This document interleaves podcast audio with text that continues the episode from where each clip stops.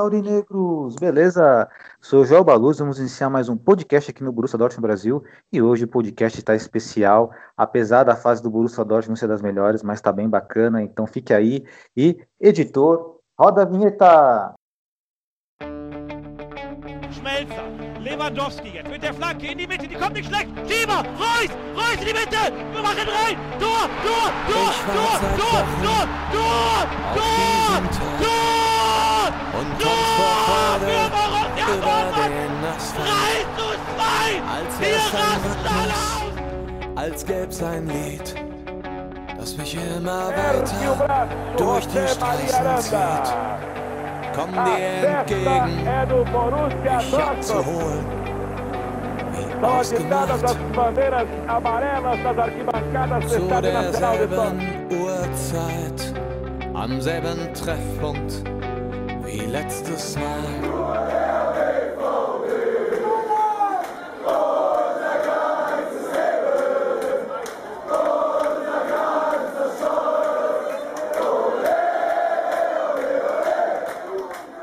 Primeiramente, um bom dia, uma boa tarde, uma boa noite para todos vocês.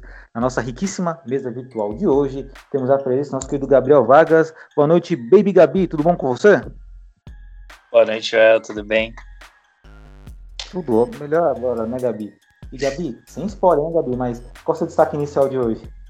Primeiro, eu queria só pedir desculpa pela ausência nos últimos programas, né? As coisas estão meio corridas com a época de vestibular agora, mas acho que agora eu vou conseguir engatar uma sequência. E meu destaque inicial vai ser que tivemos um, um lampejo, né? Faíscas de Marco Reus no último jogo. Olha só, é o Marco Rose que estava sumido. E aqui todo mundo aqui nessa mesa, nessa mesa virtual, todo mundo aqui é Rosette, né? Todo mundo é fanboy do Royce aqui, queremos o bem do nosso capitão, né? E também estamos aqui na presença, na nossa mesa virtual, na presença do nosso querido Breno Benedito, é editor aí do Borussia Dortmund Brasil.net, lá colunista, na verdade. Boa noite, Breno. Boa noite, João. Tudo bom? Tudo bom? Tudo bem, e você? Melhor agora, Breninho. Breninho, qual o seu destaque inicial aí? Você que sempre traz destaques iniciais, é bem caloroso. Bom, meu, primeiramente, meu destaque inicial vai para minha coluna de segunda-feira. Um ponto não, não, não nos satisfaz. Olha só, hein? De acordo com o nosso desempenho, nosso momento, Breno, um ponto não satisfaz a nada, né? Não resolve nada, pelo menos no sentido de Bundesliga, né? Mas vamos falar isso um pouco mais, né? Vamos falar isso um pouco mais para frente. E hoje, né? Hoje agora eu vou apresentar aí. Ela é uma pessoa muito especial para nossa página, para a existência da nossa página. É convidada especial e espero que seja, na verdade, integrante permanente desse podcast. Vamos cobrá-la aqui hoje. E Vou apresentar aqui da minha, minha boa noite para a nossa querida presidente Maiara Batista. Boa noite, Maia, tudo bom? Boa noite, Jezita. Tudo ótimo contigo? Melhor agora, Maia. Maia, só É. os nossos, para os nossos irmãos aurineiros aí de fato entender o nosso querido podcast, né? Ele já existia há muito tempo, a precursora do podcast no Bolsa do Brasil foi esta voz que fala aí, a Maiara Batista, nossa presidente. Maia, é uma honra, obrigado por estar aqui conosco. E olha, Maia, queremos você sempre aqui conosco, hein? Estamos felizes. É, eu também estou feliz, um pouco nervosa, porque vocês são muito profissionais da área da comunicação. É, mas vamos ver o que sai daqui, né? Vamos ver. Vamos ver. Não me impressiona. Ô, Maara, a área da comunicação é para poucos, ô, Maara. Maia, querida Maia, né? É, toda vez que nós trazemos um convidado especial aqui, você é mais que especial, mais que importante, né? Todos, todos sabemos a importância que você tem para o Borussia Dortmund Brasil, não somente pela, por ser nossa presidente, sim por você ser uma torcedora assídua, por ser acima de torcedor também nossa amiga, né? Amiga de todo mundo ali. Maia, conta para nós aqui como que nasceu o seu amor pelo Borussia Dortmund, onde que iniciou esse amor e esse amor que assim rendeu frutos para você, não somente para você, mas para nós também, né? Afinal estamos aqui e você é grande responsável disso, né? Bem, é, tudo começou em 2005. Na verdade, por incrível que pareça, quem me apresentou o Borussia Dortmund foi meu pai. É, rolando uma prévia para a Copa na, na Alemanha em 2006 na televisão. Eu não vou fazer propaganda de canais aqui, mas foi um canal pago, né, da, da TV a cabo. e fizeram uma apresentação a cada programa, foi numa sede, né, num local que sediaria a Copa. E aí meu pai assistiu o do Borussia Dortmund, como eu já, já era muito do meio do futebol e torcidas organizadas aqui no, aqui no Brasil, ele falou, pô, conheci uma, um, um, time barra uma torcida muito foda da Alemanha, que eu acho que é a sua cara, você vai adorar a história, e realmente passou a reprise desse programa, e, e, e nele contava um pouco da história do time, né, a, a base dele, né, que, que veio de imigrantes, que veio do working class, é, então é, é um, é um, tipo de time que eu gosto bastante de cidade pequena, né, que ninguém espera que, que se destaque, se destacou. É, a relação clube, é, clube torcedores, né, que, que é muito bonita e é algo muito interessante do, do Dortmund, e a torcida em si, né, então não tem como você não se encantar com, com o Borussia Dortmund assim que você o conhece de fato por dentro, né. Então, é isso, desde então tentava acompanhar, mas acho que aqui, aqui só ficou mais fácil de acompanhar em 2011, né? E aí, de 2011 para cá, é sempre. Que bacana, Maia. O mais legal que foi seu pai que trouxe esse sentimento para você, né? Seu pai que ajudou, né? A você, né? Vir para esse mundo, né? né? Juntamente com a sua mãe e te apresentou um outro, né? Um, como se fosse aí um, algo muito especial na sua vida, né? Que o Borussia Dortmund, tenho certeza que você, né? Assim como todo brasileiro, tem o seu time no Brasil e temos né, o Borussia Dortmund como time da Europa. Eu colocaria particularmente para mim o time do mundo, né? O Borussia Dortmund para mim. Mas aí conseguiu te conquistar, né? Conseguiu você dividir seu coração, né, Maia? Ah, com toda certeza. Com toda certeza. Eu acho que o Dortmund ele é um exemplo a ser seguido, né?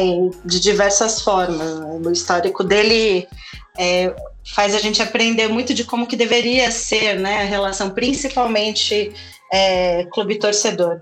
É, acho que um time que tem a capacidade de falar que seu maior sócio é a sua torcida e tudo que ela realmente é, busca, tudo que ela tem de opinião, conta muito mais do que qualquer outra coisa. E até por isso que a gente perde um pouco a paciência aqui, porque eles sabem desse compromisso lá né? Então a torcida lá tem muito mais paciência porque eles sabem a força que tem quando resolvem é, ir para cima de em algum protesto.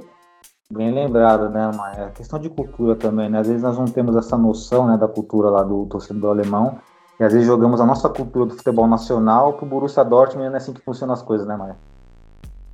Exatamente, exatamente. Não que a gente esteja sempre de acordo com a opinião deles, né? Afinal de contas, também somos torcedores e também temos que ter a nossa opinião. Agora, é, é diferente da gente cobrar que o timing de lá seja o mesmo que o nosso, né? Perfeito, Maia. E Maia, vamos aproveitar agora, né, nossos integrantes de mesa virtual, Gabi e Brena, respectivamente, e né, para fazer uma perguntinha para você, pergunta leve aí, Gabi, Fica à vontade, você com a palavra aí, querido Gabi, nosso baby Gabi. É, bom, eu não tô aqui no, no, grupo do Borussia Dortmund Brasil há tanto tempo, né? Eu cheguei faz o que, um ano e meio? Não sei. Mas eu sempre tive essa dúvida e eu nunca cheguei a perguntar em nenhum dos encontros ou, enfim, conversa que a gente teve eu queria saber quando foi o seu primeiro contato, é, não com o Borussia Dortmund, tipo, ah, conheci o time, mas com o, a staff, né? Tipo, o clube mesmo, quando, quando que foi, como que foi? Queria saber um pouco mais sobre isso. Bom, a gente tem contato, na verdade, com o pessoal do Borussia Dortmund desde que a gente tem essa tentativa, né? Desde que a gente faz essa tentativa de oficialização da torcida, né?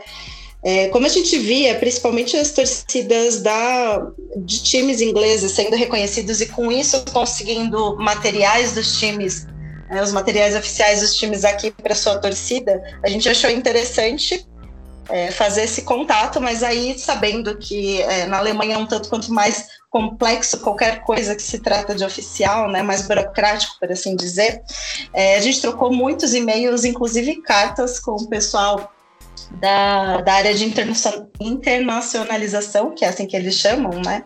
Traduzindo.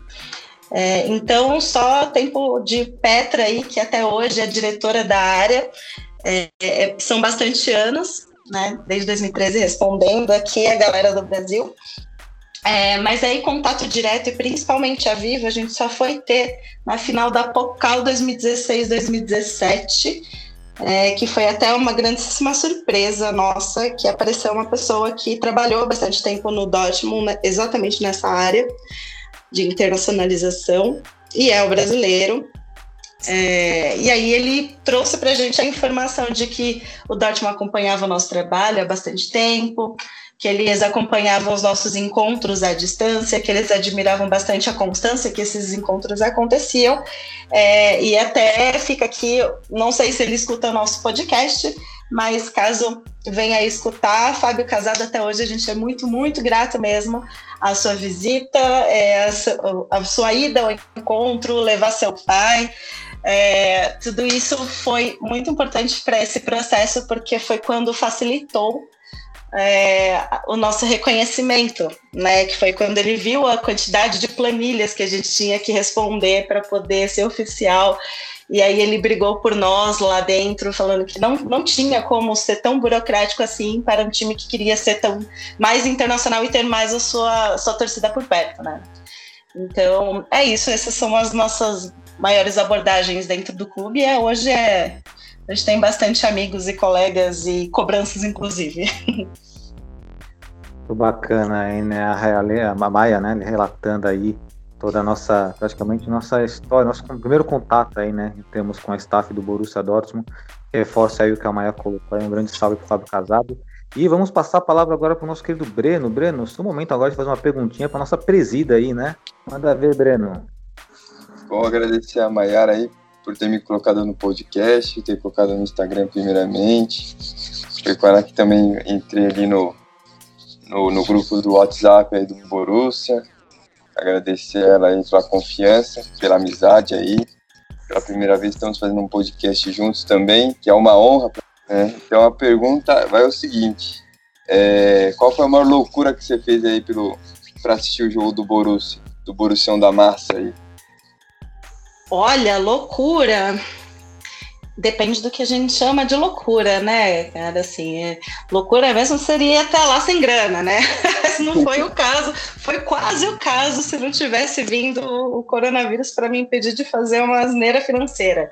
Mas, é, olha, a gente já passou umas noites em claro fazendo organização, né? Mas eu acho que talvez é, o jogo do Legends tenha sido mais complicado, assim, em questão de esforços, porque foram, no caso, muitos dias de organização, muitos dias correndo atrás, é, duas noites viradas, né, para poder é, chegar de viagem de trabalho e já seguir para o aeroporto para buscá-los, né, Jazinha? Se não fosse o Jazita aí no meio do caminho morando em Guarulhos, eu acho que eu nem conseguiria chegar. é, e já embalou na busca dos ingressos para a galera entrar. E no dia seguinte de manhã a gente já tinha que estar tá lá no Morumbi de novo para assistir ao jogo. Enfim, foi uma loucura. É, eu acho que esse com certeza foi o mais difícil. Dias marcantes esse do Rangers Cup Brasil aí.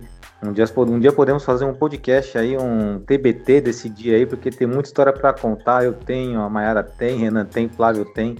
Todo mundo estava presente naquele dia lá. Foi bem complicadinho, mas no final foi prazeroso. E Maia, só para encerrar aqui, né, esse, esse bate-papo com você, só desse primeiro bloco, tá? Já tá conosco aqui. Relaxe que a nossa presidente está conosco, galera. Maia, é, conta para mim o momento que o Borussia Dortmund te fez mais feliz aí, que você não esquece, deixa mais você feliz. Olha, tem são coisas, felicidades diferentes, por assim dizer, né? Eu acho que enquanto torcedora realmente foi quando a gente conseguiu ser engrenar nos títulos, né? Enquanto tinha uma porção de brasileiros ali dentro, né? Então acho que essa fase aí, a partir de 2006, foi bem importante, né? É, pelo menos para me manter enquanto torcedora e, e, e, me identificar. Então foi uma felicidade plena no sentido de me sentir reconhecida, aonde eu tinha resolvido ficar, né?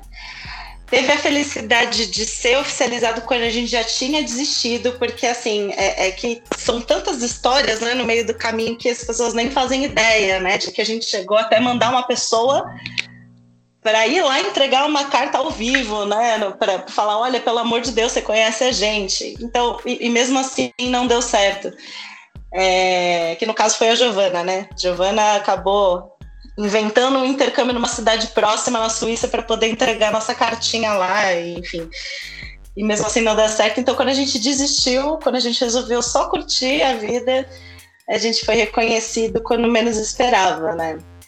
Então, eu acho que esse momento em que o casado se apresentou como uma pessoa do Dortmund contou, né, que, que a gente era assim, olhado, apesar de não oficializado, eu acho que foi um momento muito pleno, assim, que trouxe uma, uma felicidade que até hoje eu não sei mensurar. Muito bacana, Maia, muito bacana mesmo, né, trazendo lembranças aí, né, lembranças fortes. Também fica um salve para a querida Giovana também, que participou muito tempo aqui do nosso Borussia Dortmund Brasil, né, e é isso, né? É, histórias bacanas, histórias bonitas, são histórias que assim rendem, sabe, uma, duas, até três horas para contarmos, é muito bacana. Para vocês notarem, vocês estão nos ouvindo aí, o quanto foi difícil, né, para nossa presidente Mayra Batista e para todos nós que participamos do Borussia Dortmund Brasil conseguir ser uma torcida oficial. É claro que talvez hoje os tempos tenham mudado e não é crítica de nada, nada disso, mas no nosso tempo era muito difícil as coisas e conseguimos e assim é, por amor ao Borussia Dortmund, assim como todos nós, todos somos iguais e amamos o Borussia Dortmund em igualdade. Beleza? Bom, vamos virar a página. Podemos virar a página agora. Maia, obrigado por responder as perguntas, hein, Maia? Imagina, estamos aí para isso. E o pessoal também, quem tiver, quem tiver mais dúvidas, temos e-mails, temos as nossas redes sociais. A gente sempre está aberto a responder as dúvidas e, e, e curiosidades de vocês sobre a torcida, é sobre nós mesmos, né? Já a gente sempre é aberto a responder o que vocês é, solicitarem. Perfeito. E ó, praticamente estão acendendo aí praticamente um novo quadro aí, pergunte para presida, hein? Vamos ver isso aí, hein, para frente. justo, justo. Vamos agora para o nosso prato quente do nosso podcast. Esse podcast ele tá bem legal, ele tem bastante assunto, tanto é, esportivamente falando, quanto socialmente falando também. E vamos partir para o núcleo social agora, porque eu acho que é interessante, mesa virtual, aquele do Gabi, Breno e Maia, né, que está conosco aqui, é, comentar sobre o que aconteceu ontem na UEFA Champions League, na partida entre Paris Saint-Germain e a equipe de Istambul, né, o Istambul Basaksehir. Posso ter errado a pronúncia, peço perdão se eu errei a pronúncia, depois o Gabi me corrige. Mas tivemos ontem um momento né, é, lamentável de racismo dentro de campo em relação ao quarto árbitro para o assistente técnico do time de Istambul. E eu quero aí, né, na ordem, começando pelo nosso querido Gabi, Breno e Maia, é, a opinião de vocês sobre esse caso, né, esse caso isolado aí de racismo, é, que é lamentável, infelizmente, nos, nos dias de hoje ainda acontece isso. Eu quero aí a opinião de vocês, a solução para aquele momento e a lição que fica para nós aí. Gabi, deixa a palavra com você aí, você pode explanar tudo aí que tá, você pode soltar tudo que tá no seu coração, hein, Gabi? Manda ver. Obrigado. É... Cara, eu acho que faz. Faz o quê? Deve fazer uns cinco meses. Que eu não sei se vocês vão lembrar, mas o meu. Acho que foi o meu destaque, o meu giro pelo mundo foi exatamente esse. Sobre, sobre o racismo na Europa. Foi na época que estourou mais um ou outro caso lá na Itália. E eu cheguei a falar que a UEFA era patética e que e que não adianta ficar fazendo camiseta escrito Say No to Racism se, se as próprias pessoas que trabalham lá são racistas, né? Assim como grande parte da Europa é. E acho que o episódio foi, foi basicamente uma comprovação de tudo, de tudo aquilo que eu falei há muito tempo. É, é, é uma atitude patética é, é algo que, que, assim, qualquer ser humano que tem o um mínimo de senso fica atingido, fica chateado. Cara, acabou com o meu dia por alguns instantes até eu respirar e né, analisar um pouco as coisas, porque mesmo que não tenha acontecido com você ou com alguém próximo, é, é de uma barbárie, é de uma brutalidade que não, não faz sentido né? Parece um negócio tão, tão antigo, tão retrógrado, mas existe tanto nos dias de hoje e, e o pior de tudo é que mesmo com, com protestos pelo mundo, com, com enfim, N coisas que, que as pessoas boas da sociedade tentam fazer para amenizar os casos, mesmo com tudo isso, a gente não consegue olhar para o futuro e ver uma e ver um futuro próspero nesse sentido. Porque quando a gente acha que as coisas estão melhorando, é, acontece mais um caso, acontece mais dois, mais três, mais quatro, e vai sempre piorando e, e parece que as coisas não mudaram. Parece que o mundo inteiro tá igual no século XIV, século XIII. É ridículo isso. São atitudes patéticas, né? Acho que o mínimo que a, que a UEFA poderia fazer é, no mínimo, banir esse cara de qualquer evento competitivo com o nome da, da organização esportiva. E isso é assim, o mínimo, porque isso não resolve nada, né? É, beleza, foi um cara. Quantos mais será que não fizeram e saíram impunes ou, ou não tem esse mesmo sentimento que esse otário armênio teve? Então, assim, é, é, um caso triste, né? E infelizmente não é um caso. Ah, aconteceu uma vez só. Não, não aconteceu uma vez só, acontece sempre. É, acontece sempre, provavelmente vai acontecer no futuro, e assim, né, Gabi? É, a questão do futebol ser um esporte tão visado, talvez é o esporte mais popular do mundo, né? Acredito que ontem, tanto a equipe do Paris quanto do Istambul deram um exemplo, porque assim, tivemos um caso muito triste, muito ruim, mas ainda assim, desse caso triste e ruim, podemos tirar algo positivo, que foi a reação dos jogadores, né? Algo que não, não ah, se via muito. Foi um momento histórico, né? Foi um momento que definitivamente vai ficar para a história. Eu, pelo menos, eu sou jovem, mas eu não lembro de, de outro exemplo assim que ambas as equipes saíram de campo e se recusaram a jogar até o jogo ser adiado para o dia seguinte. Eu não lembro de um exemplo assim. Perfeito, Gabi. Bem pertinente aí, né, o relato do Gabi. Agora eu vou passar a palavra para o nosso querido Breno aí, que eu também sei que o Breno tem muito para falar. Manda ver, Breno. É, eu já tinha feito um post há um tempo atrás, é, uma, uma das colunas falando dos, sobre o racismo, né?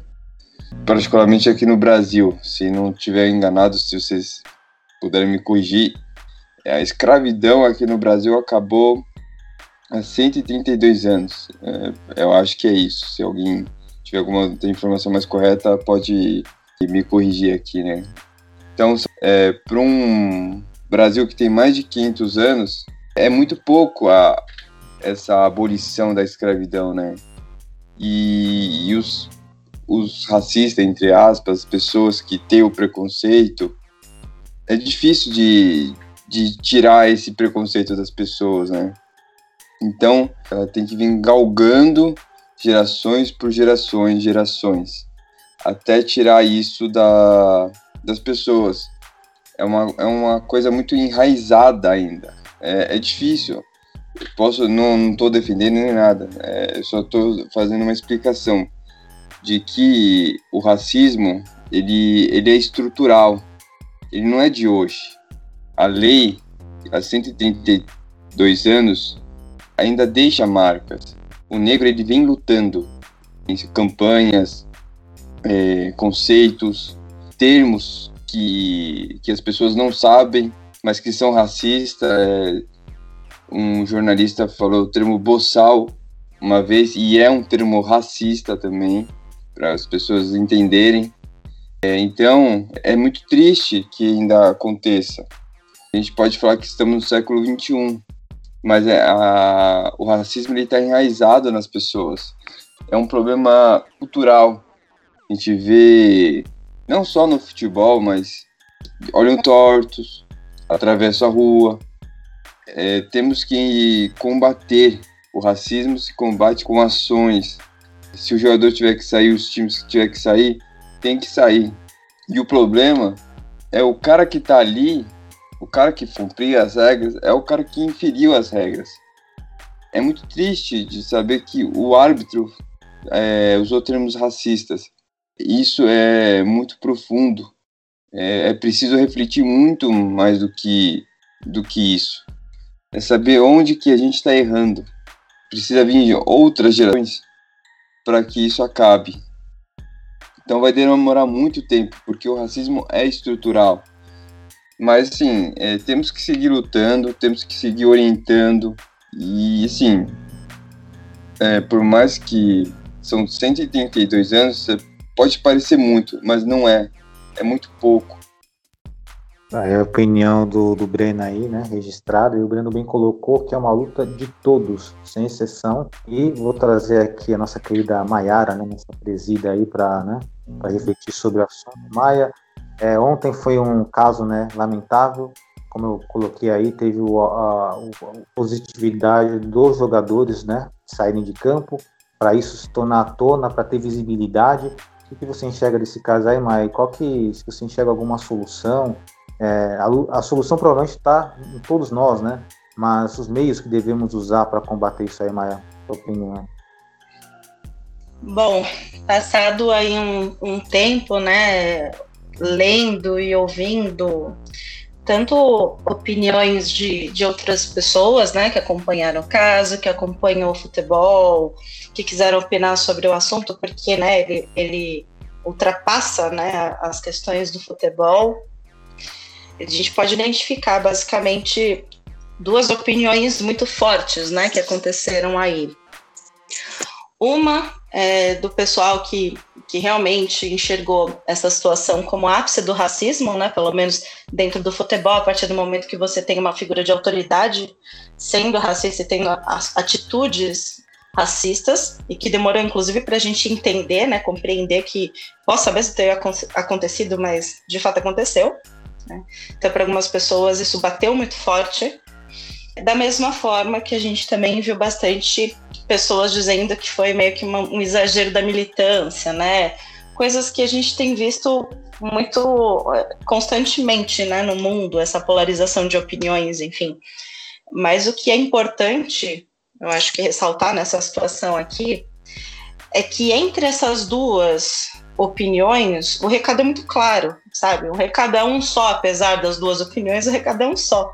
De como o racismo é estrutural de fato, assim como o Breno né, falou, é tão estrutural, mas tão estrutural que a coisa se dá de uma forma natural, né? Como que uma pessoa se sente livre suficientemente para agir de tal forma, mesmo sabendo que há câmeras, mesmo sabendo a quantidade de pessoas que estão olhando, então, o que, que faz ele se sentir tão livre e agir com tamanha naturalidade, né? E, e para além disso, o como que o recado do Dembaba foi importante para a gente tipo, levar para o travesseiro, né? Como eu disse até para vocês mesmo em outro, outro momento. Como que a gente precisa parar de identificar as pessoas como um bloco de pessoas entre aspas diferentes, né? A gente tem essa mania mesmo de não enxergar as pessoas é, tidas como minoria é, como indivíduos, como pessoas individuais, né? A gente sempre chama de negão, de japa, de viado, sabe? É, é, é, um bloco de pessoas em minoria e não é. São pessoas, são indivíduos, né? Algumas pessoas até citaram assim, pô, custava é, falar o nome da pessoa ou a função da pessoa. Existe uma pessoa antes, né, da, da, da cor ou das características físicas dela, né? Ainda mais tratando de, de futebol, onde você tem exatamente o nome de todo mundo e a ocupação de cada um, né? Então, acho que esse recado do Nembabá é para a gente levar mesmo, é, é para a gente internalizar e realmente pensar, né? Por que, que a gente identifica primeiro pela cor do que pelo indivíduo? É, é isso foi muito interessante que ele colocou. E o grande aprendizado aí, olhando para o futebol, né? Você perguntou sobre se há soluções ou não é, eu acho que o primeiro passo da solução foi dado aí, né? É, racismo é crime na maioria dos países, até onde me consta, posso estar falando asneira aqui, mas até onde me consta, racismo é crime na maioria dos países. É, e onde há crime, tem a necessidade de parar para analisar, para penalizar o criminoso caso realmente tenha acontecido, e aconteceu parar para sinalizar o mundo que coisas assim não podem acontecer em pleno 2020, principalmente depois do que a gente está passando, né? Tá uma experiência de aspectos humanos que estamos passando e que não diferencia, né, um do outro. Enfim, eu acho que são esses aprendizados. Eu acho que é, todo mundo parar para analisar conjuntamente, dar um tempo, ver se realmente é, o que vamos fazer a partir de uma situação dessa, eu acho que é o primeiro passo para uma grandíssima solução, não só no futebol, mas é, eu acho que quanto humanidade mesmo. Acho que foi um, um grande golaço né, de ontem, acabou não, não tendo bola. Perfeito, Fernanda Maia, né? É, um golaço que foi iniciado pelo Dembabá.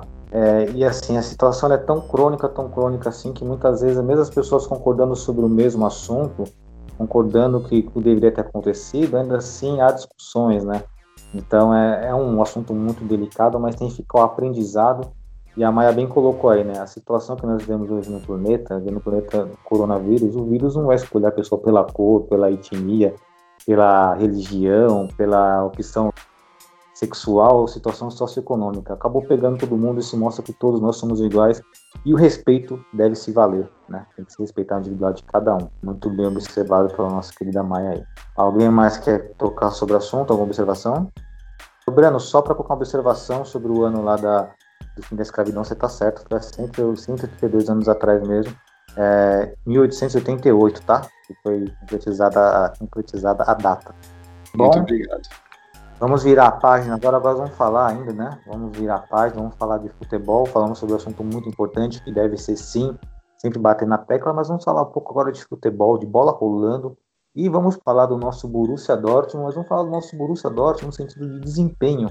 No final de semana tivemos um empate melancólico contra o Frankfurt, onde tivemos desfalque, tivemos ausência da nossa referência, que era o Haaland, e ontem nos classificamos à Champions League aí na, na primeira colocação, vencendo o Zenit também de forma suada, onde também não tínhamos o nossa referência Haaland. Ou seja, será que é uma dependência do Haaland? Não sei. Mas a questão é que o Borussia Dortmund não vem jogando bem, isso já é um fato, e muito em função, estamos cansados de falar nisso, tanto no grupo do WhatsApp, tanto no Instagram, Twitter, Facebook, tudo que é lugar que tem um responsável, sabemos quem é que né, todo mundo é o Favre. Né? A forma como o time joga é responsabilidade do técnico. Mas, querido Gabi, meu querido Gabi, é, dentro desse contexto aí, né, desse, desse empate, dessa, dessa vitória aí, melancólica contra o Zenit aí, é, se continuar assim, você tem expectativas boas para a Bundesliga, para a continuação na batalha da Bundesliga e também da UEFA Champions League, que o sorteio vai ser segunda-feira, inclusive, e já pode linkar aí com o seu destaque inicial, porque eu acredito que você enxergou algo de positivo nisso e deve ter sido a atuação do Marco Reus. Manda ver, Gabi. É, olha, primeiro eu queria falar, você falou, ah, será que é uma dependência do Haaland? Eu tenho 100% de certeza que é uma dependência de um centroavante. Esse time não funciona sem uma referência lá na ponta, e a gente vê isso claramente quando o Haaland não está em campo. A gente bateu nessa tecla uh, na pré-temporada, que, ah, legal, tem o Haaland, mas precisamos de um centroavante reserva. Não contrataram, ainda demitiram centroavantes. E a situação que a gente se encontra hoje é que o Haaland é titular absoluto e se ele se machuca, a gente tem um menino de 16 anos para entrar no lugar dele. Então, assim, não é uma situação que a gente quer estar, né? É, é uma dependência muito forte. O Favre não sabe montar um time sem uma referência, não culpo ele por isso, porque o centroavante acredito que é uma, uma posição muito importante no futebol, mas deveria ter peças, deveria ter o que fazer, e não tem, né? Com o Haaland, a história é outra, nós fazemos alguns gols, porque é um jogador incrível que tem o, o faro de gol, ele é, dá muita coisa, dá explosão, chuta bem, mesmo assim o time parece perdido em campo, apático, muito diferente do que a gente estava vendo há, há, alguns dias, algumas semanas atrás, que eu lembro até de ter falado aqui no podcast que eu estava com esperanças boas para a continuação da temporada. Parece que me ouviram e decidiram calar minha boca, né? Porque foi eu falar isso, o desempenho do time caiu não é só, só ah, tá faltando futebol, não tá, tá faltando postura. E a gente vê isso quando o capitão do nosso time, o ídolo geral da torcida, que é o Marco Reus, chega na entrevista pós-jogo e fala que ah, nós decidimos jogar melhor quando vimos que precisávamos do resultado.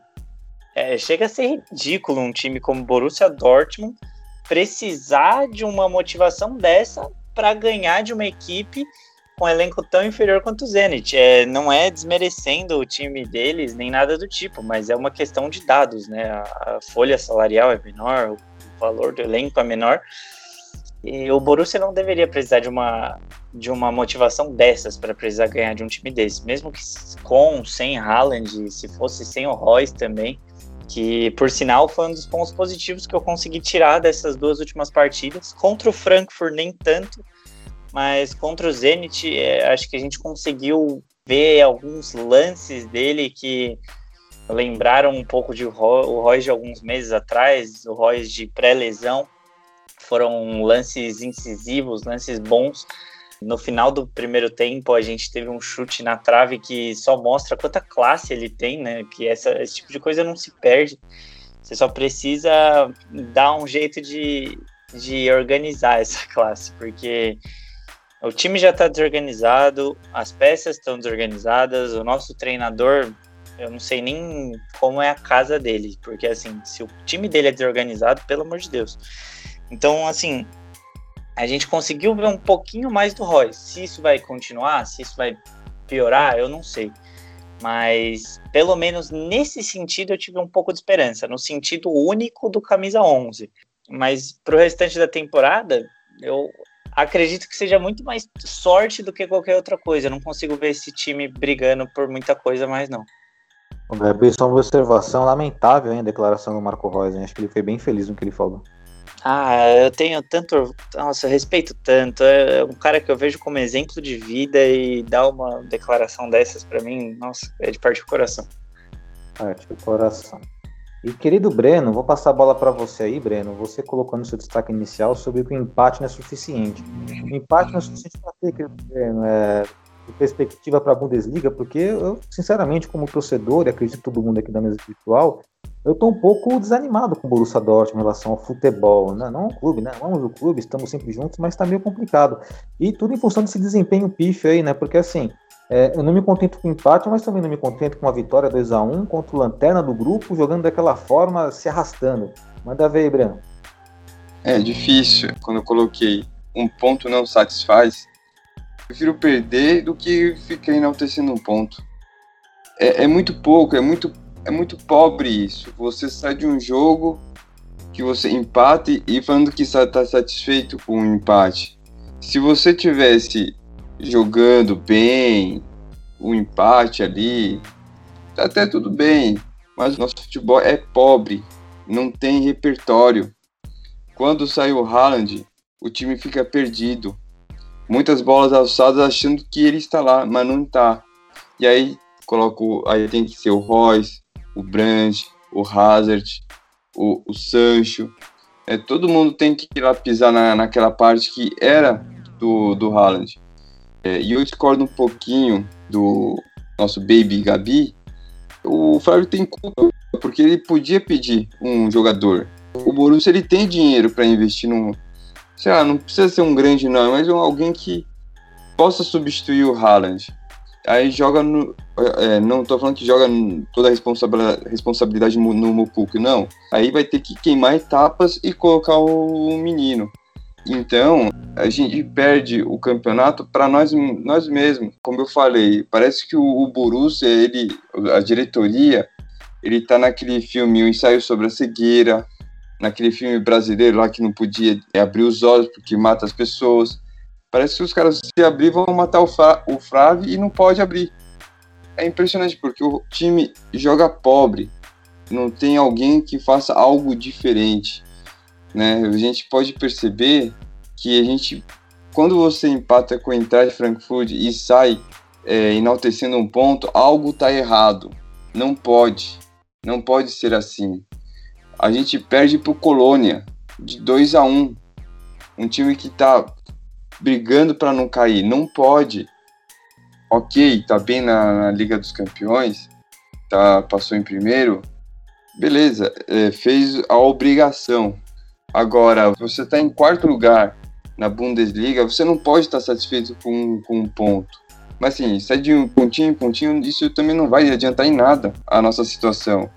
Hoje estamos em quarto, com muita sorte, porque o Bayern não está jogando, está tá oscilando. E, e, esse era um campeonato, não vou falar que era o mais que é o mais fácil, obviamente que não é fácil o campeonato alemão, mas assim, era um, é um campeonato que você pode jogar, você, você pode conquistar alguma coisa. Mas você tendo um treinador que está jogando tudo fora sempre. São três anos jogando fora. Você já podia ter trocado a mentalidade. Ele, nos dois primeiros anos ele colocou o esquema telecena lá, com vários números, lá, 352, 3 não sei o que lá. Agora ele, ele alterna 3, 343, 3421, 433. Ele, ele tá perdido, ele não sabe o que fazer. E aí, isso vem também com os caras em campo, que também não estão jogando lá essas coisas. E também é culpa dos jogadores. A gente vê que tá uma confusão no, no, no Borussia. Essa é a minha percepção. Um time confuso, né? E, bom, agora eu vou passar a bola para aqui da Maia. Maia, como você bem observou, né, assim, nós somos bem alinhados nossas ideias aqui, né, eu sei das suas ideias também em relação ao nosso técnico, mas é notável que o Favre, ele é responsável por como o time joga, pelo desempenho da equipe, mas ainda assim existe uma insistência da diretoria em mantê-lo, né, e consegue manter isso através de um contrato, e também existe, veja, pasme, existe ainda torcedores que conseguem defender o trabalho do Favre. Eu te pergunto, Maia, por que será que ainda existem pessoas que ainda defendem o trabalho do Favre e por que, que a diretoria, né, na sua opinião, ainda mantém ele no cargo, né? Sendo que, assim, dentro do contexto, sabemos que o Borussia Dortmund, toda a história de, de não falir e tal, de ser, ter aquele receio, mas não seria a hora já de mudar um pouquinho essa ideia, ou Maia? Sua opinião? Bom, realmente eu vejo bastante pessoas defendendo ainda o Favre, principalmente quando você entra nesses grupos que compartilham, né, é, outros é, torcedores de outros países, enfim. E é sempre uma guerra esse assunto, porque, óbvio, a grande maioria já entende que o Favre é fraco demais para um time como o Dortmund, que tem a ambição que a torcida enxerga, né, pelo menos, tem que estar tá batendo ali na trave, é no quase, é no quase, é no quase, é vice, enfim. A gente está muito, é, é, há muito tempo, faltando muito pouco para chegar e agora a gente está dando vários larguíssimos passos para trás, né? Então, é, realmente a grande maioria entende que, entre aspas, o culpado é ele, mas outros ainda carregam tanto a ideia de que o treinador não pode ser culpado pela falta de vontade de um time ou dos jogadores. Enfim, que a gente não pode colocar a culpa do todo em uma pessoa. Então sempre tem essa discussão assim de defender o Fábio nesse sentido, né? Que ele não pode ser culpado sobre tudo, sobre o desempenho de um time todo, né? De um esporte coletivo, né? Porém, a outra pergunta que você fez foi sobre na verdade é sobre esse conformismo mesmo, né? Porque assim, é, a nossa história do Borussia Dortmund é muito presente, muito forte a questão do de quase faliu e tal. E aí, ainda assim, eu não sei se existe uma hum. confusão, uma falta de equilíbrio no caso, né? Tipo, ah, mas no passado o time quase faliu, então tá bom ser segundo. E aqueles também que talvez não passaram por aquele momento e esquece que, poxa, hoje segundo colocado é uma posição muito boa. Você não acha que deveria ter um meio termo em relação a isso? Ah, com certeza, com certeza. É, a gente se conforma tanto com um histórico de ah, o time de cidade pequena, enfim, é, de um histórico mediano que de repente começou a se destacar, que, enfim, que atualmente você vê é, gente usando camisa em toda esquina no mundo inteiro, né? É, parece que quem está na base do time já não, é, não enxerga que o time possa ter crescido, né? Tenta manter eu não digo a pequenez, mas a humildade, vai, a humildade é a palavra. A humildade do início, né? O, o, medo de crescer de fato, enfim, de se comprometer a estar sempre no topo. Eu acho que tem muito disso, né? Dessa humildade exacerbada que o Dortmund tem. Da mesma forma que eu vejo uma humildade muito grande por parte da diretoria com relação ao cumprimento de contratos, em geral, né? Tanto que a nossa briga um tempo atrás, se vocês forem pegar, né, era muito no sentido de do quanto que a gente perdia de dinheiro é, deixando os jogadores terminarem o contrato, saírem de graça. Enfim, existe toda uma, uma, uma questão de hombridade de contratos do Dortmund que ele ainda vem a cumprir. E esse conformismo de que assim tá bom, né? Assim para um time é, né, de uma cidade pequena, de um PIB pequeno, é, tá bacana. Enfim, eu acho que rola meio que esse medo de se comprometer a estar sempre no topo e não poder, de repente, estar sempre no topo. Porém, aí entrando um pouco com a minha opinião sobre, sobre a situação dos jogos em si, e aí trazendo um pouquinho de, de coisas dif talvez diferentes do que vocês sempre abordam, né? Porque esse é o assunto é o assunto chave de, de sempre, né? De quase todos os jogos, né? O quanto que o Fábio pode prejudicar um time com talentos, enfim, e realmente a grandíssima prova de que ele pode ser a pessoa que está emperrando um crescimento é para além da diretoria, né? E falando de ordens práticas, né? Como ele pode ser a pessoa que pode sim estar emperrando, é, pelo menos de, desde quando eu acompanho o Dortmund, né, que seria de 2005 para cá, mais intensamente 2011 para cá, o time do Dortmund sempre teve um apelido, né, por assim dizer, dentro da, dentro da mídia, né? Eles sempre é, abordam o time como se fosse desde o do ataque fulminante até a verdadeira muralha amarela. A gente sempre teve essas questões assim, falando sobre o time em si. E atualmente, a era Favre toda, é muito claro que o time perdeu a sua identidade, enquanto time mesmo, enquanto equipe. A gente não tem mais uma identidade, a gente já não é mais falado como a grande equipe do Dortmund. Mas sim, toda vez que falam do Dortmund, falam sobre os talentos individuais, né? Então a gente deixou a nossa identidade, passou a ser, passou a desempenhar um, uma função de garçom de talentos para o mundo, sabe? E eu acho que isso que faz, acho que a grande prova disso é o medo que a gente tem a cada vez que abre uma janela, a gente fica sempre ali na ansiedade, sempre achando que a gente vai perder esses talentos individuais, porque a propaganda passa a ser deles, né? Não passa a ser do time.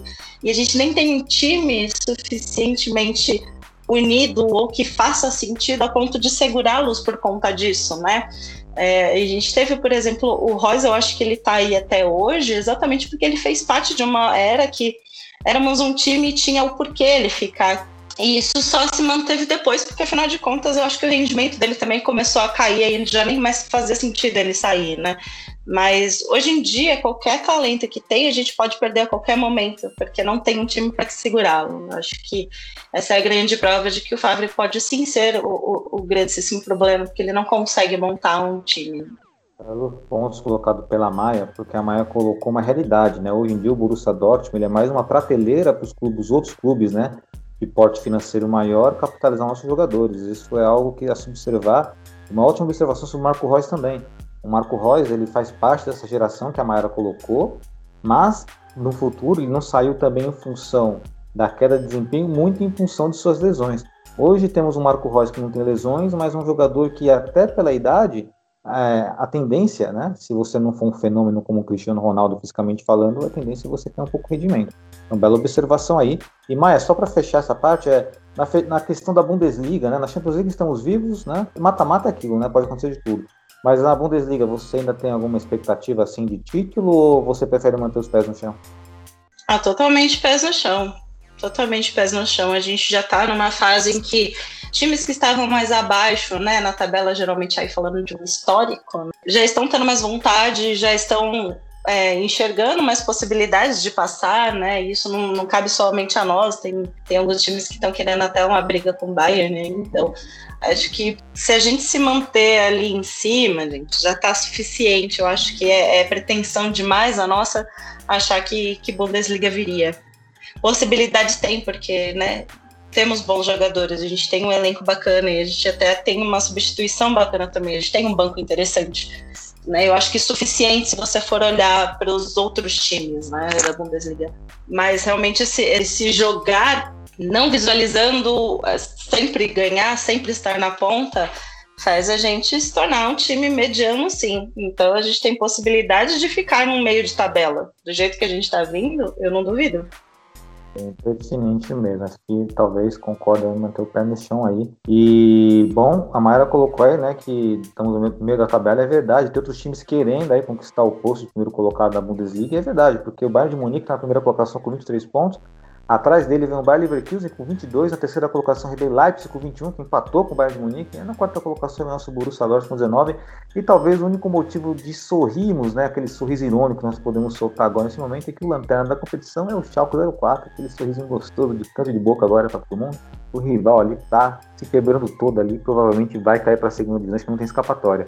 E para fechar aqui também, a UEFA Champions League classificamos em primeiro, e na segunda colocação aí o a Lazio, né, na Bacia das Almas também, porque poderia ter sido desclassificada pelo Bruges. Falaremos mais de Champions League, provavelmente vamos dar uma pincelada aí no giro pelo mundo na Champions League, beleza? Só para fechar agora a Bundesliga, agora fechar mesmo, eu quero o palpite de vocês face a partida contra o Stuttgart agora no próximo sábado, aí começando pelo Gabi. Gabi, pro nosso bolão aí, quantos, quantos que acha que vai ser o jogo? O jogo é em Stuttgart? Dortmund. Um a um. Se fosse em Stuttgart, a gente perdia. Gol de quem? Ah, gol do, do Guerreiro, se jogar. Se não jogar, gol do Hazard. É, Breno? Tá animado, hein, Gabi? Tá animadão, hein? Seu palpite, Breninho, por favor. 2x1. 2x1. 2x1. Perfeito. Seu palpite, Maia, pro jogo Borussia Dortmund e Stuttgart. Olha, considerando que o Stuttgart aí sim também é um time de, de meio de tabela, bom, meio de tabela vai ser um emocionante 0x0 com gol do Favre. Nossa senhora, gol, golaço do Fábio. Ele faz mais gol, né? Quando o Borussia Dortmund vem com zero no, no dígito ali, coloca na conta do, do Fábio. Olha, vocês Eu só- são muito otimistas. Eu só queria citar um ponto agora que lembraram do Fábio. O, o cara tá acabando com a carreira do meu menino Brant, tá? Só queria falar isso. É, né? Você ama o Brandt e todo mundo lembra do seu amor pelo Hakimi, né? Só que não, né? Mas é, a gente lembra hein, o, o Baby Gabi dos seus amores e desafetos aqui do Borussia Dortmund, jogadores, né? Estamos Ah, estão né? Acabando com a carreira do meu menino. Beleza, vou colocar 1x0 aqui pro Borussia Dortmund contra o Stuttgart, gol do Brandt. Então só para deixar o Gabi feliz. Beleza? Agora vamos, agora vamos virar a página, agora vamos para um quadro bem gostoso. E hoje vai ser a estreia da Maia nesse quadro, que eu sei que a Maia. Eu sei que a Maia tem aquele. Todo mundo tem, né? Eu também tenho aquele pedacinho de cornetinha assim. Eu sei que a Maia também deve ter no coraçãozinho dela também. Tô curioso para saber qual que vai ser quem que a Maia vai escolher. O nosso quadro Todo Mundo Gosta Menos Eu. Começando pelo nosso querido Gabi, Baby Gabi. Manda ver, Gabi. Ah, no Todo Mundo Gosta, menos eu de hoje. Eu vou, eu vou falar um cara que, assim, não é que eu não goste dele, mas eu acho que tem pessoas muito à frente dele e, e muita gente não vê isso, mas é o Rogério Senna. Como goleiro, baixo do gol, tem muita gente melhor que ele. ele. Ele era muito bom, mas tem muita gente melhor que ele debaixo do gol. O nome dele foi feito através de faltas. Olha só, hein? Polêmica, hein? Polêmica aí, mas é aquela história, né? Cada um quem tem sua escolha, que essa escolha é pra pimentar mesmo. Breno, querido, quem que você coloca aí no Todo Mundo Gosta Menos Eu? Vou colocar o Chilavé. Velho, hein? Vocês estão inspirados, hein? Só goleiro que bate falta, hein? Ah, eu não, não gosto muito. Eu achava que ele era meio arrogante, assim, também. Eu lembro da cusparada que ele deu no resultado. Agora vamos pra querida Maia. Maia, sua estreia aí no quadro Todo Mundo Gosta Menos Eu. Quem que você manda aí? Socorro, hein, meu? É, eu vou de Adriano Imperador. Jura? Opa, e polêmica, hein, Maia? Porque esse aí queridinho todo mundo, né? Até eu gosto do Imperador. Só não sei muito bem porquê, né? Porque, pô, é um cara grosso. Ai, todo, todo mundo lembra dele como jogador, ah, do, do, do porte físico, enfim, lembra da- do chutolaço dele e tal. Mas se você for pegar, em questão de números também não foi tão tantos assim. Em questão de gol, foi é, gols que marcaram, mas não foi em quantidade de gol para a posição que ele estava, né? Que estava, né? Além de ser menino problema, cara, eu não gosto muito de jogador que é menino problema e tem orgulho de ser menino problema, enfim. Eu tenho. Ah, ele, ele Meu teve uma rancinho. história muito grande de depressão, né? Ah, mas não é só questão de depressão, não. É questão de ser menino problema mesmo. Não é, né? A depressão não faz ele tirar foto com a K. Kleber, Entendi. Kleber Cotovelo era um menino problema. Kleber Cotovelo, lembramos do Kleber Cotovelo. Perfeito, fica a opinião da Maia aí, né? Bem pertinente, bem bacana. Essa é a intenção desse quadro aqui. Esse quadro aqui nós expomos aí tudo ao nosso coração. E meu todo mundo gosta menos eu, vou de Thiago Alcântara, né? Que jogou no Barcelona, no Bayern, no Liverpool. Assim, eu conheço que ele é um bom jogador, mas assim, todo mundo elogia muito, muito ele, mas sabe quando um jogador é sem sal, sem. Eu não vejo assim, é um cara que não jogaria no meu time. Sei que é bom, mas não jogaria no meu time por não ter, né? Por ser sem sal, sabe? Por não ter graça. Bom, essa é pelo menos a minha opinião aí, né? Sabemos que é bom jogador, mas é a minha opinião.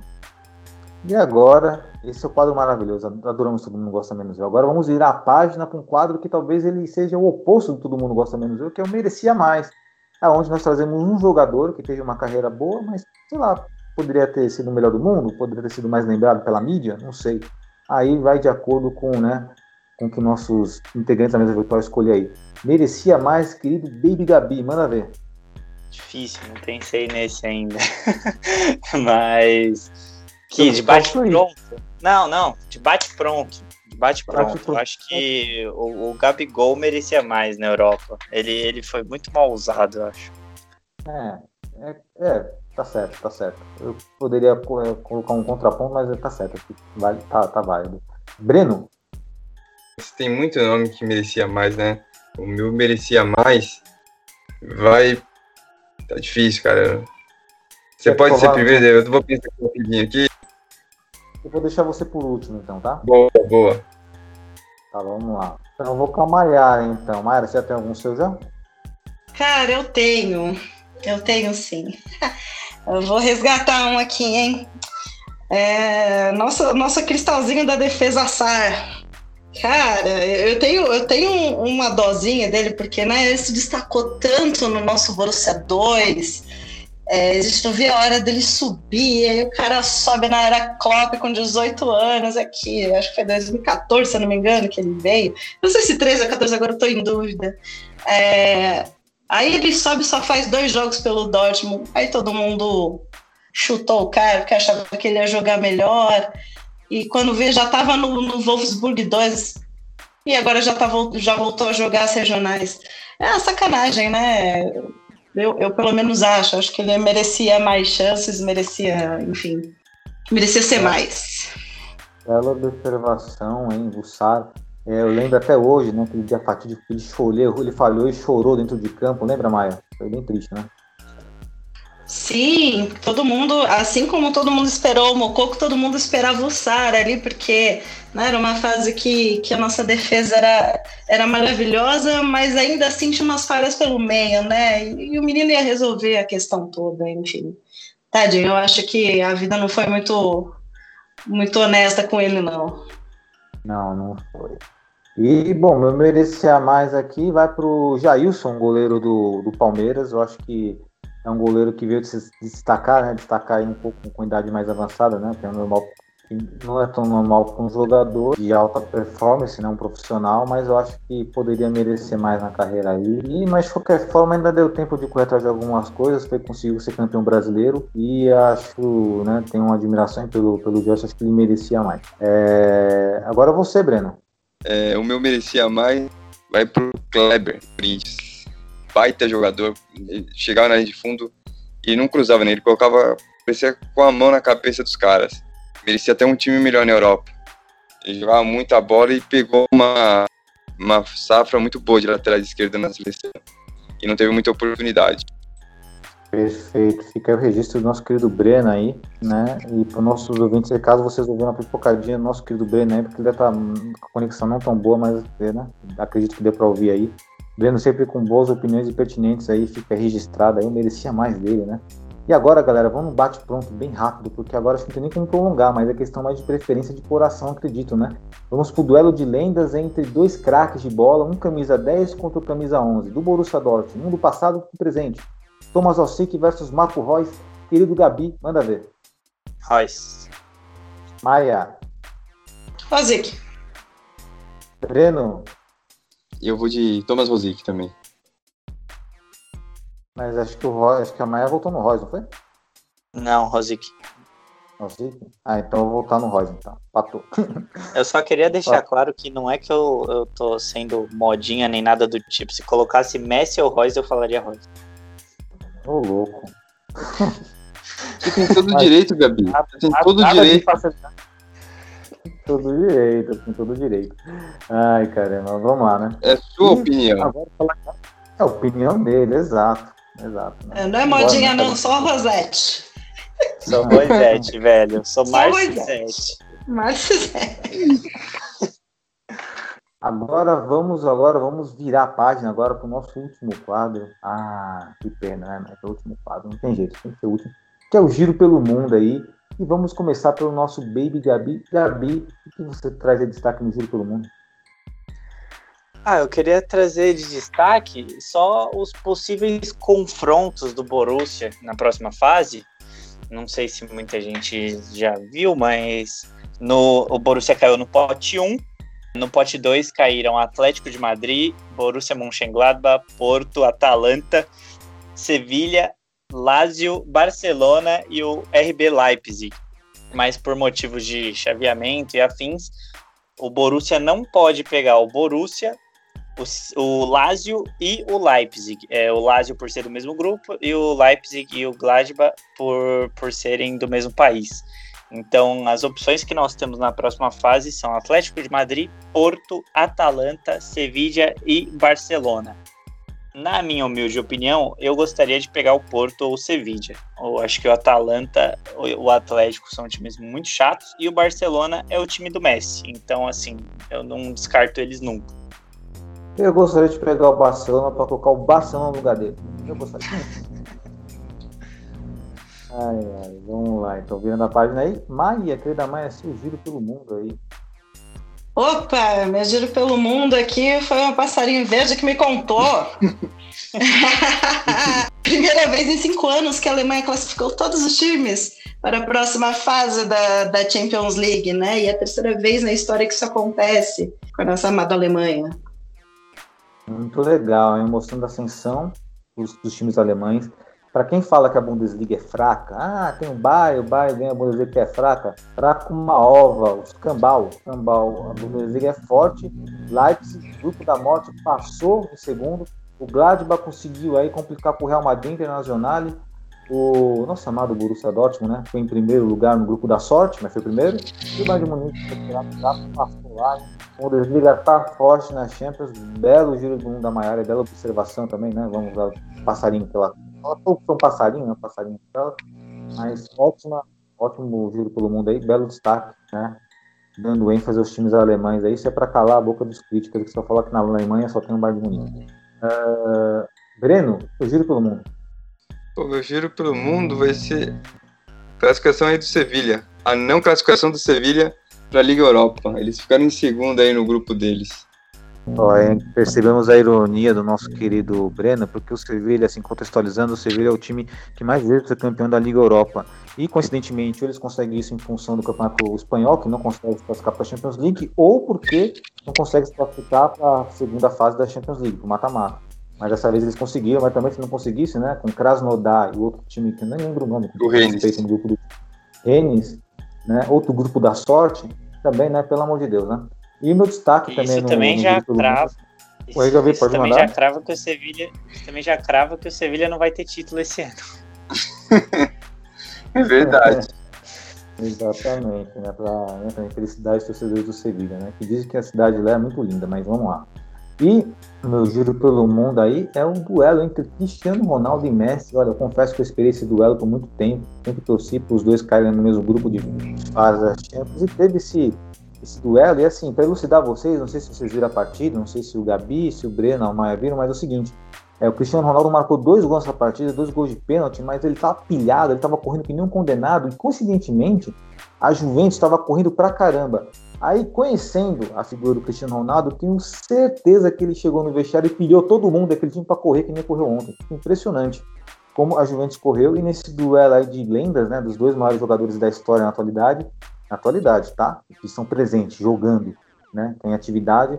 Deu Cristiano Ronaldo. Não sei se vocês têm alguma torcida específica para Cristiano ou Messi. Eu acredito que vocês admiram os dois, mas nesse duelo aí deu Cristiano Ronaldo. Alguma observação em relação a isso aí? Alguém quer falar uma coisinha aí? Dá um, dá um pontozinho, uma cornetadinha?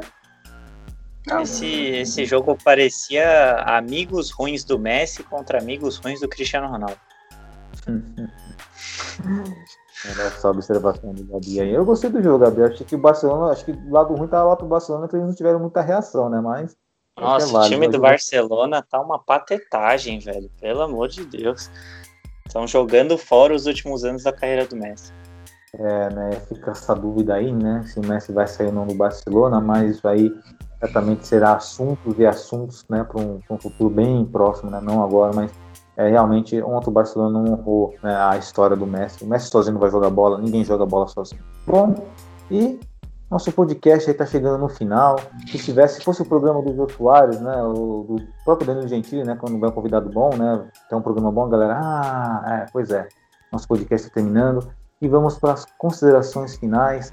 Ah, do querido David Gabi. Manda ver, Gabi.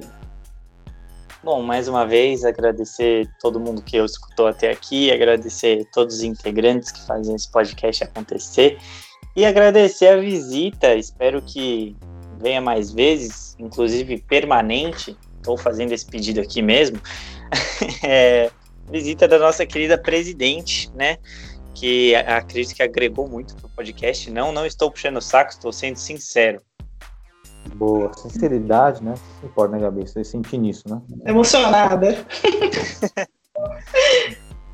e considerações finais aí com a palavra, nosso querido Breno. Breno, com você. Agradecer a todos, né? Por ouvir esse grande podcast, mais um finalizado. Agradecer a Mayara pela visita, esperamos ela sempre aqui. Sempre bom ter uma voz feminina aqui no programa. Agradecer ao Joel, ao Baby e vamos ter aí um grande jogo aí no fim de semana. Vamos torcer para o nosso Borussião da Massa e desejar a todos um bom fim de semana. E estaremos na próxima quarta-feira aqui de novo para mais um programa. Perfeito. Agora com a palavra, né, nas considerações finais, da nossa querida presidente Maia Batista. Maia, com você agora. Ah, um momentinho da gratidão, né?